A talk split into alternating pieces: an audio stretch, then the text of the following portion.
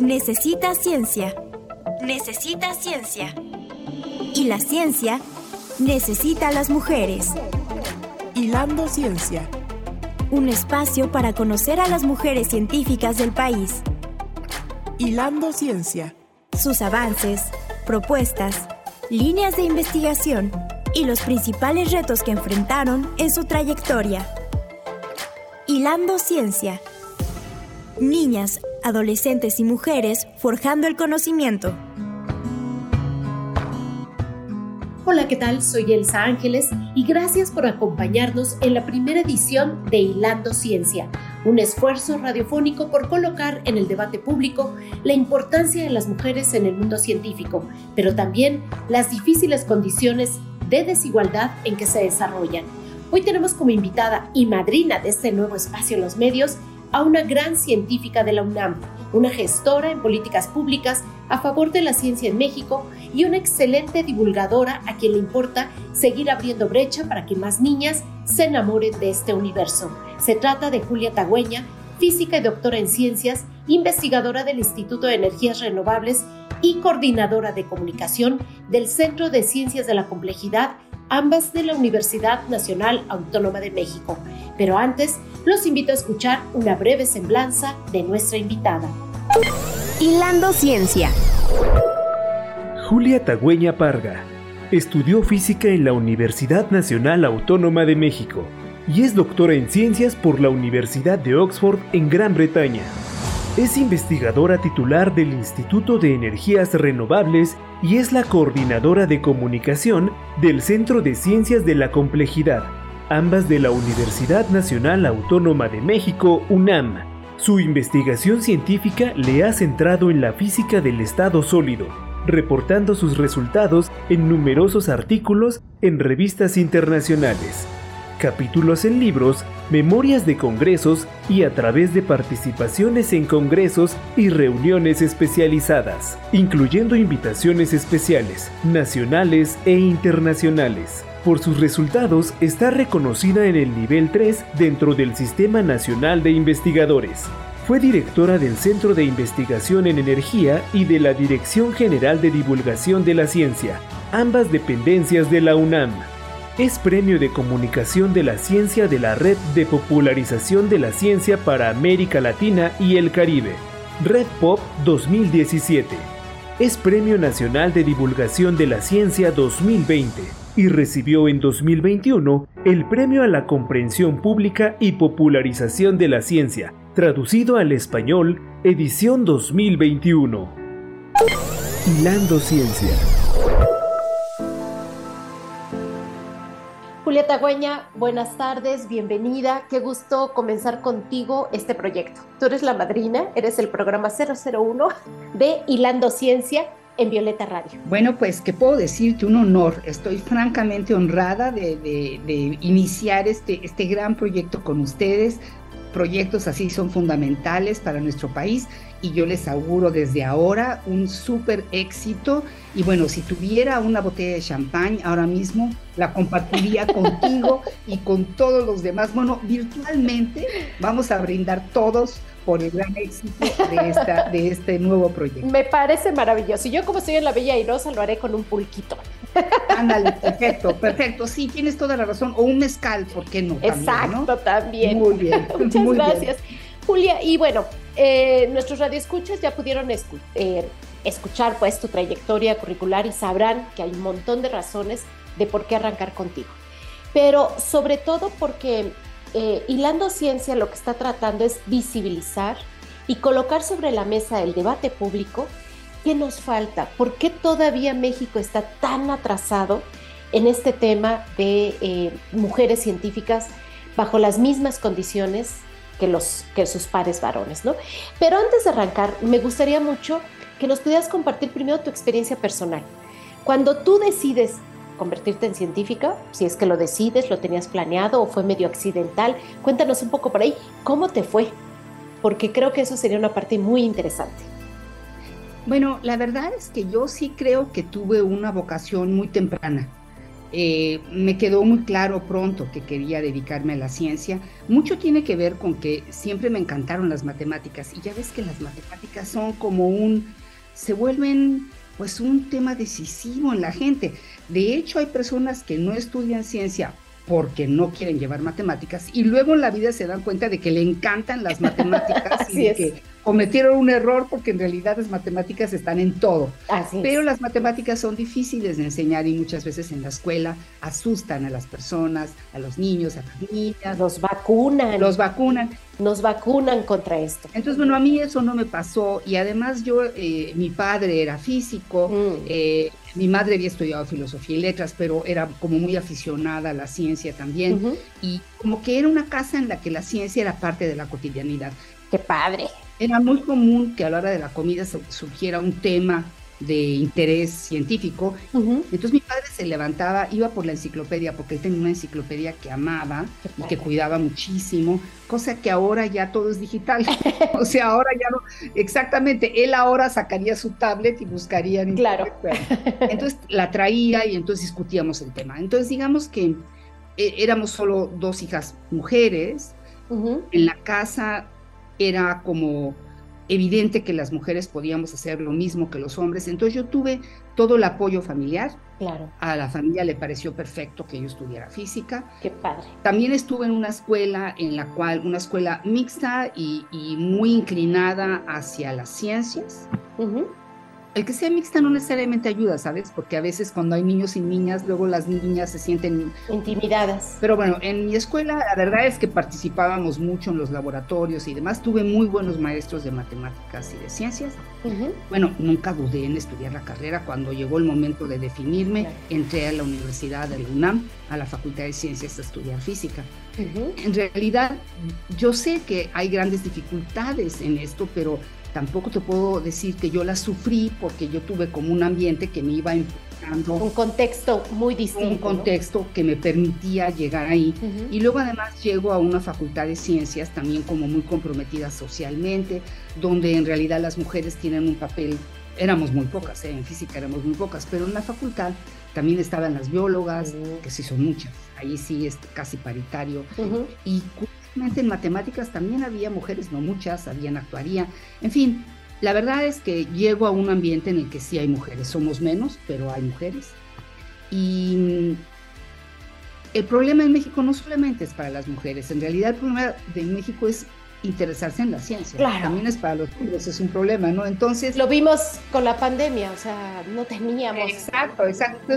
Son, no tenemos una cultura científica para empezar. Claro, claro, efectivamente. Entonces, digamos, está la problemática general y sí es verdad que muchas familias no ven la ciencia como una profesión adecuada, como que la ven demasiado rara. Por ejemplo, decir, tú vas a estudiar eso, qué cosa tan rara, si podrías tener una carrera más convencional, podrías ser abogado, podrías ser médico. Entonces, bueno, eh, la verdad es que yo tuve muchas facilidades para estudiar ciencias, tuve una enorme oportunidad en la UNAM, en la Facultad de Ciencias, que en esa época había muy pocos lugares donde se podía estudiar física. ¿eh? Ahora hay muchos. En esa época en realidad no, había la carrera se, ofertaba en muy pocos lugares. Eh, era bastante joven la carrera. De hecho, la primera física, Alejandra Hayat, yo la conocí. Eh, murió bastante joven, era una mujer súper guapa, súper atractiva. Había estudiado física un poco antes que mi hermana, que también, mi hermana mayor, que también estudió física. Lo que te quiero decir es que la física era muy reciente. Claro. Cuando yo empiezo la carrera de física, no había ningún físico mexicano muerto. Órale. Todos estaban vivos, porque la carrera casi acababa de nacer, ¿no? Entonces, eh, en ese sentido he sido pionera.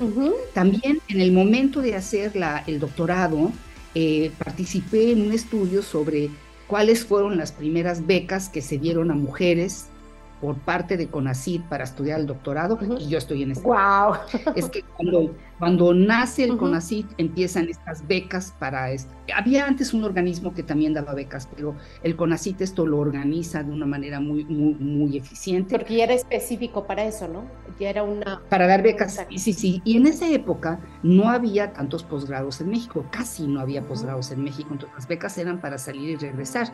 Eso ha cambiado dramáticamente porque en México para bien. Claro porque en México hay posgrados algo de un súper buen nivel. Entonces también tuve el privilegio de tener una beca del CONACYT para irme a hacer el doctorado a eh, Gran Bretaña. Lo hice en la Universidad de Oxford. Y la verdad es que pues todo esto no fue con grandes dificultades. Bueno, sí de dificultades de trabajar, porque eso, digo, ni modo, tienes que estudiar y trabajar durísimo, pero no, no, no siento que me hayan detenido en esta carrera, más bien creo que me apoyaron. Pero me refiero a colegas, compañeros, mi familia, eh, la propia universidad, del Pero la estructura institucional de este país. Ah, no, no. ¿En algún momento sentiste el techo de cristal? No, no, no. La, la estructura es completamente machista. Eso, eso sin ninguna duda. Digo, eso lo doy por hecho, sin duda. Y además, eh, sí, por supuesto que había diferencias en el trato. Claro que había diferencias en el trato. Diferencias que, que hemos tenido que luchar por, para desaparecer, ¿no? Sí, no, eh, la verdad es que sí hay un cambio muy importante. Bueno, te lo voy a poner de esta manera. Nada que ver como éramos a cómo son las jóvenes ahora. Lo cual quiere decir que hemos hecho un buen trabajo porque hemos criado hijas mucho más liberadas. Así Por ejemplo, en mi generación, nosotras asumíamos responsabilidades femeninas porque así, así habíamos sido educadas. Porque no había de otra. Nos parecía no había de otra. O sea, por supuesto que queríamos hacer una carrera, pero la casa era nuestra responsabilidad, los niños nuestra responsabilidad. Las jóvenes ah, lo ven de una manera mucho más paritaria, como debe ser. Claro, así es. La verdad es que sí ha habido una mejora enorme en la actitud. Una, las mujeres son ahora mucho más libres, mucho más combativas y nuestro mérito es que nosotras ayudamos a que fueran así. Claro, abrieron brecha. Abrimos brecha, así es. ¿No?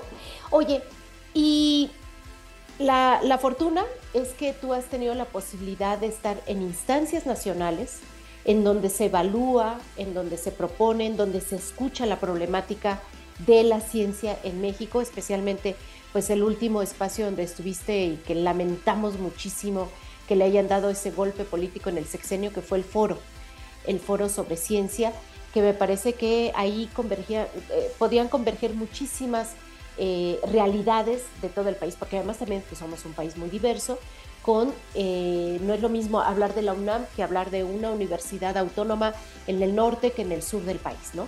Entonces tú tuviste la posibilidad de estar ahí, de escuchar, de ver esa realidad, rompiste el techo de cristal y dirigiste ese, ese foro. Cuéntanos, ¿cuál es tu visión nacional con respecto a las mujeres en la ciencia y por qué no estamos tardando tanto, a pesar de que ahora lo que acabas de decir, ¿no? Las jóvenes ya ven las cosas distintas, pero ¿por qué los hombres que toman decisiones no las ven así? bueno, hay que decir que hay algunos hombres solidarios. De hecho, el movimiento de igualdad es un movimiento de ambos géneros, ¿no? bueno, de todos los géneros, que finalmente es un constructo ya son cultural, muchos. ¿no? Ya son muchos y es un constructo cultural. Inclusive la propia Simone de Beauvoir, verdaderamente pionera del feminismo, hay un momento en que dice hombres y mujeres tenemos el mismo reto de sobrevivencia, el mismo, el mismo reto vital y tenemos que unirnos para poder alcanzar una vida más satisfactoria e igualitaria. Y sí hay, por supuesto, que hay hombres que creen esto, desde luego, ¿no? De la misma manera que hay mujeres que no apoyan al feminismo, ¿eh? en realidad sí te encuentras de, ambos, de ambos tipos, ¿no? Em, yo lo que creo es que eh, a, tu pregunta, me parece que lo, lo, relevante en, eh, en, la evaluación, digamos, del trabajo académico, sí puede ser en un momento dado ya la calidad, pero la verdad es que hay trabas que no permiten a la gente llegar a ciertos lugares y son las trabas que tenemos que, tenemos que, desaparecer. La primera, y todo esto tiene que ver con temas de política científica.